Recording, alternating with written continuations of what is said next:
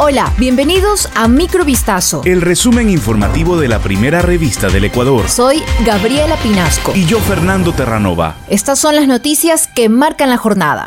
El riesgo país de Ecuador repuntó cerca de 200 puntos hasta situarse en los 1415 en el día posterior a las elecciones locales que tuvieron como principal ganador al movimiento del expresidente Rafael Correa y al referéndum en el que el no prevaleció en todas las preguntas. El índice riesgo país que mide el sobreprecio que paga el Estado para financiarse en los mercados internacionales respecto al bono soberano de Estados Unidos a 10 años plazo pasó este lunes de los 1.120 a los 1.415 enteros, de acuerdo con la información proporcionada por el Banco Central del Ecuador. El escenario político tras los comicios deja al gobierno de Guillermo Lazo en un horizonte complicado, con el resurgimiento de la opositora Revolución Ciudadana, el movimiento de Correa, y con un revés en las urnas para llevar a cabo sus propuestas que se suma a una Asamblea Nacional dominada por la oposición.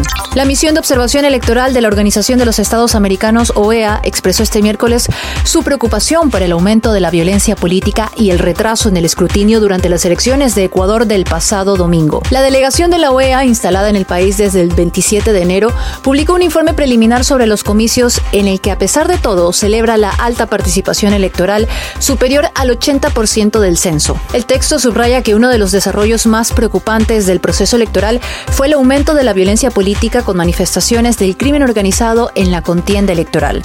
La delegación lamentó que durante la campaña fueron asesinados dos candidatos y dos aspirantes políticos. Luego de que el presidente de la República, Guillermo Lazo, revelara los nombres de cinco jueces que habrían favorecido a personas implicadas con el crimen organizado, la Fiscalía General del Estado se refirió este miércoles a las presuntas irregularidades cometidas por varios operadores de justicia. La institución destacó que en el marco de sus competencias ha presentado las acciones respectivas en contra de jueces, fiscales, peritos y más. La Fiscalía informó que a partir del inicio de la actual administración se han enviado un total de 43 acciones disciplinarias al Consejo de la Judicatura contra 20 jueces, 9 agentes fiscales, 11 peritos y 3 servidores administrativos.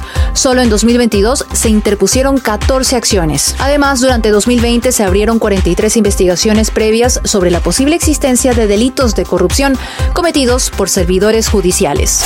Un policía que cumplía funciones de encargado en el Centro de Acopio de Indicios y Evidencias de la Policía Judicial en Durán es condenado por el robo de 158 mil dólares y cuatro teléfonos celulares. En diciembre del 2017, tras la denuncia presentada por la Policía Nacional, la Fiscalía inició una investigación por el hurto de dinero y otros bienes. Según la denuncia, existía un faltante de 158 mil dólares y varios teléfonos celulares de alta gama, recayendo las responsabilidades en el policía Marco Julio O.T quien desempeñaba las funciones de custodio al interior de dichas bodegas. El ahora sentenciado, luego de la desaparición del dinero y de los celulares, solicitó 22 días de vacaciones que utilizó para su beneficio. Una vez concluidas las mismas, desapareció y no justificó su inasistencia.